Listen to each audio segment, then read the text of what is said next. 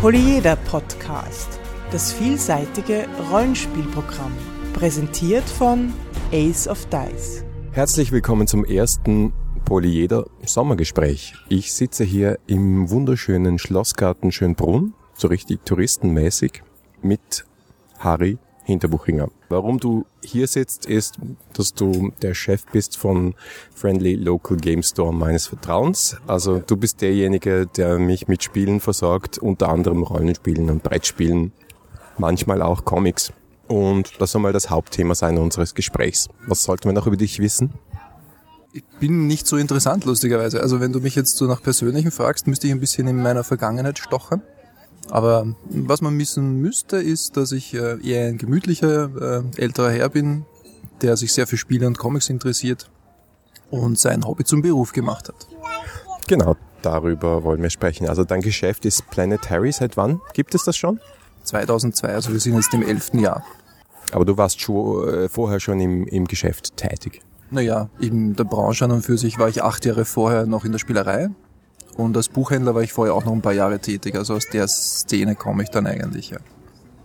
Wie ist es überhaupt dazu gekommen, dass du dein Hobby zum Beruf gemacht hast? Ich glaube, es ist von vielen so im Hinterkopf so ein heimlicher Traum, sowas auch mal zu machen. Wie hast du den Schritt gemacht? War das Zufall oder Plan? Ja, das ist schräg. Also ich habe mit zwölf Jahren, tatsächlich mit zwölf Jahren habe ich festgelegt, dass ich mich selbstständig machen möchte. Das war immer schon so, immer schon ein Traum, einfach unabhängig zu sein und selber anschaffen zu können.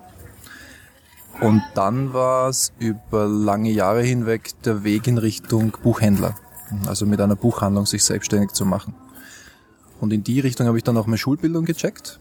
Ich habe auch seit damals, seit meiner Kindheit schon gespart auf die Richtung hin. So war der finanzielle Background gegeben und die schulische Bildung und die berufliche Ausbildung, dass ich Buchhändler wurde dass ich dann in meinem Hobbygenre Comic und Spiele gelandet bin, das war dann doch eher Zufall, weil die Spielerei jemanden gesucht hat, einen neuen Mitarbeiter, weil jemand nach Deutschland gezogen ist. Und äh, als Ersatz dafür wurde ich angeheuert und so hat sich dann irgendwie ein bisschen ein anderes Berufsbild ergeben zum Selbstständigmachen. Also zur Erklärung, die Spielerei ist eines der ältesten Rollenspielgeschäfte in Österreich, kann man das so sagen? War, ja genau. Ja, also war eine Institution über viele Jahre hinweg. Da war viel los und wir haben in den 90ern schon ziemlich viel niedergerissen. Also da war schon sehr viel Tolles dabei. Aber leider ist das den Bach runtergegangen. Also die Institution Spielerei gibt's leider nicht mehr. Ja, ich glaube, es gibt jetzt noch drei Spieleläden im eigentlichen Sinn in Wien. Habe ich das richtig im Blick? Also es sind drei, die sich dem Genre verschreiben. Das stimmt. Die sind zwar sehr unterschiedlich ausgeformt, also jeder hat so seine Nische und seine Spezialistengeschichten. Aber es sind drei, ja, du hast recht. Seit 2002 ist wirklich, wirklich viel passiert. Gerade im Rollenspielmarkt, auch im Brettspielmarkt. Was waren für dich so, du darfst ruhig ein bisschen ausholen, die wichtigsten Zäsuren? Was hast du am ärgsten erlebt in dieser Zeit?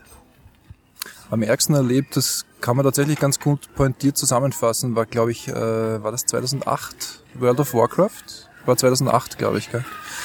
Ähm, wird, als das rausgekommen ist, hat es ähm, ganz, ganz orge Erschütterungen gegeben im Gaming-Markt.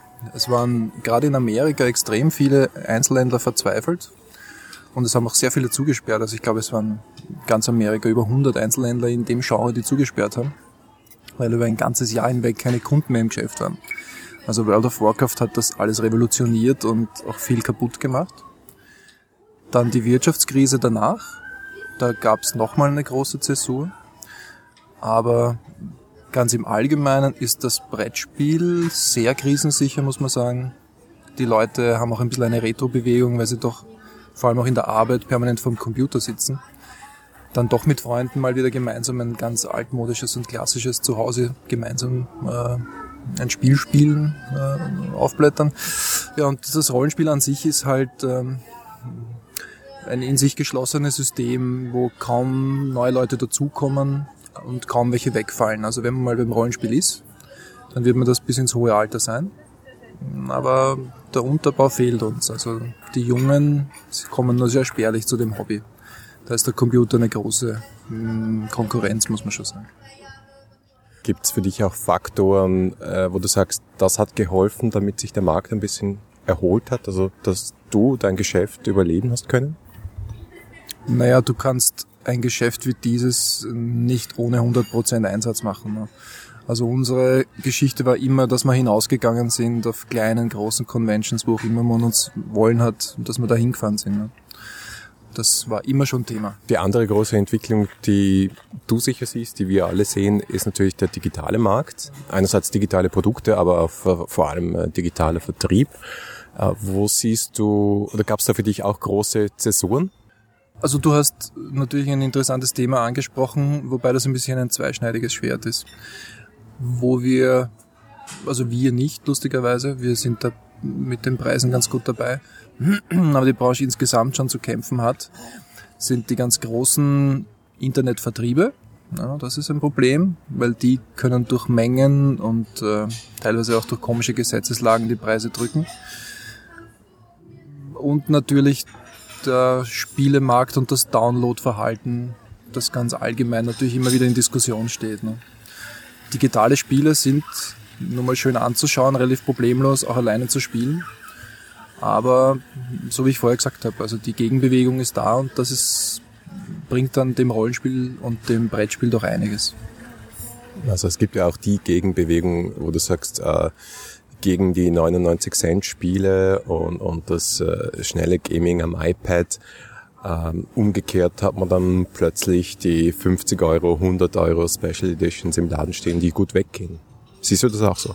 Mm, ja, wobei es gibt natürlich immer einen kritischen Betrag. Ne? Also 50 Euro, sage ich mal, muss man gestehen, ist fast schon normal. Ist doch auch relativ teuer.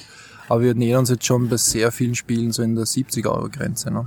Also das, da müssten die Spieleverlage schon langsam ein bisschen auf die Bremse steigen. Das ist ein bisschen eine gefährliche Entwicklung. Wie siehst du generell jetzt die Position hier im, im Jahr 2013, wo eben es extrem viele unterschiedlichste Entwicklungen gibt, auch in unserer kleinen Szene, die Position des Spieleladens, des klassischen Spieleladens. Was, was hat er für eine Funktion und wieso braucht es denn unbedingt immer noch? Da muss man ganz klar sagen, es braucht ihn eigentlich nicht. Ja. Das, die Funktion, die wir erfüllen, ist das verlängerte Wohnzimmer. Du sollst dich wohlfühlen, ja, wenn du das Gefühl hast, da ist Know-how dahinter und die Leute sind mit Herz und Seele dabei. Und du kannst auch mal vorbeikommen und äh, über etwas anderes plaudern als über Spiele und so weiter. Dann ist es das Richtige. Grundsätzlich ist in der digitalen Online-Bestellwelt ein Laden wie unserer nicht notwendig. Jeder könnte es anders auch checken, das muss man ganz klar sagen. Aber unser Beispiel zeigt, dass die Leute es nach wie vor wollen. Ja? Also es, das verlängerte Wohnzimmer, ich komme nochmal drauf zurück, ist auch ein Zeichen der Zeit. Nach einem langen, anstrengenden Arbeitstag noch kurz vorbeischauen im Planet Harry ist für viele und diskutiere ich total und das freut mich total, wie wenn sie kurz zum Entspannen ins Café ausgehen würden, um einen Kaffee zu trinken. Ja, das ist einfach ein Feel well und dann gehst du anders nach Hause, als du aus der Arbeit gekommen bist. Jetzt muss man eins noch erklären, wie du das schaffst. Du hast, glaube ich, mit Abstand das kleinste Geschäft von den dreien und trotzdem immer die beste Auswahl. Wie packst du das? Also beste Auswahl, das ist natürlich individuell. Ich will auch die anderen Geschäfte, die, die haben, äh, die sind auch total wichtig. Ähm, aber ich habe irgendwie das Gefühl, das, was du da hast, ist irgendwo handverlesen und ähm, für dein Publikum genau das Richtige. Wie, wie gehst du da überhaupt, wie schafft man das überhaupt noch bei der Menge, die die Verlage rausbuttern die ganze Zeit? Ja, das sind jetzt zwei Fragen. Ne? Wie wir das schaffen, indem wir uns halt hineinknien ohne Ende. Also wir haben ganz viele Kleinstlieferanten, mit denen wir in Kontakt stehen. Wir haben bei den großen Lieferanten sehr gute Kontakte. Dadurch können wir über Amerika lustige Sachen importieren. Du musst halt dich permanent informieren. Das nutzt gar nichts. Einfach nur rumsitzen und zu warten. Das haben schon andere probiert und sind damit auf die Nase gefallen. Ähm, das ist auch kein Geheimrezept. Es ist jeder hat seinen, sein Berufsbild. Es braucht nur jeder für sich überlegen, was er arbeitet. Da gibt es zweierlei Dinge, wie man sie anpacken kann, entweder engagiert oder nicht, und wir versuchen es halt engagiert und mit Herz zu machen. Und die andere Frage ist, die drei Läden, die es in Wien gibt, so wie wir vorher gesagt haben, es hat jeder ganz andere Ausformung in Wirklichkeit, sind ganz anders aufgebaut.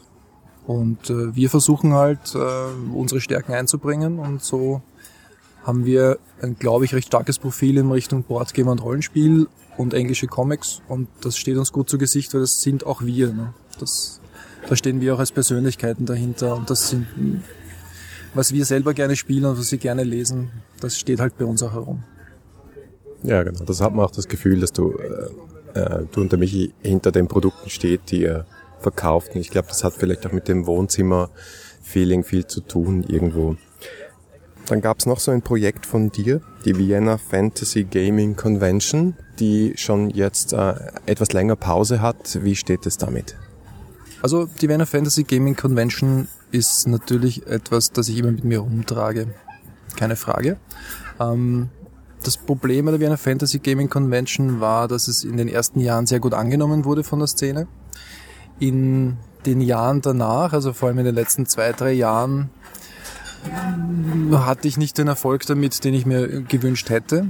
Vor allem bei den Besucherzahlen. Also jene, die teilgenommen haben, die waren schon begeistert. Aber für eine Convention, die österreichweit Maßstäbe setzen sollte, sind 500 Besucher einfach zu wenig. Jetzt habe ich aus auch diesen Gründen habe ich ähm, da mal eine Pause eingelegt. Das hängt ja eh nur von mir ab.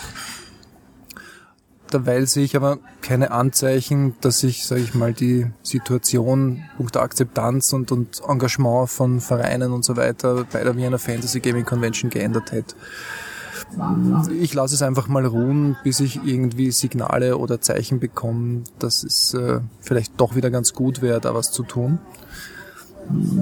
Da bin ich ein bisschen ein Gespaltener. Es ist viel Arbeit, da tue ich mir immer sehr viel an. Es ist doch mindestens ein halbes Jahr intensive Planung. Und dafür möchte ich aber dann auch, dass das Event hm, respektabel abschneidet. Und wenn es zwei, drei Jahre hintereinander nicht so ist, dann sagt man auch mal, okay, dann lasse ich es doch bleiben. Ne?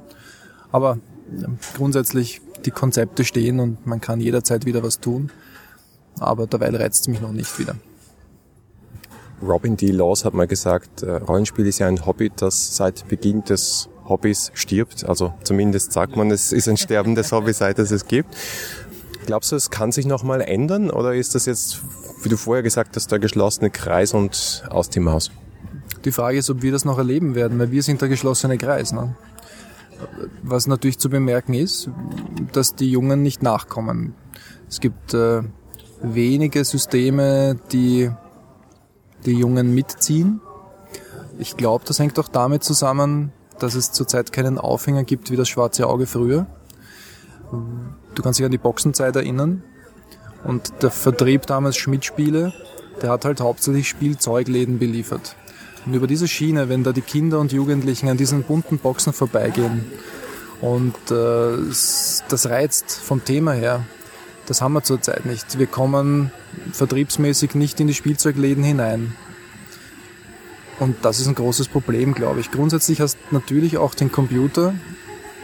Wenn du da die Rollenspiele anschaust, ich spiele sie ja teilweise auch selber, ist das ein ganz anderer Zugang auf der einen Seite, aber natürlich auch der bequemere Zugang.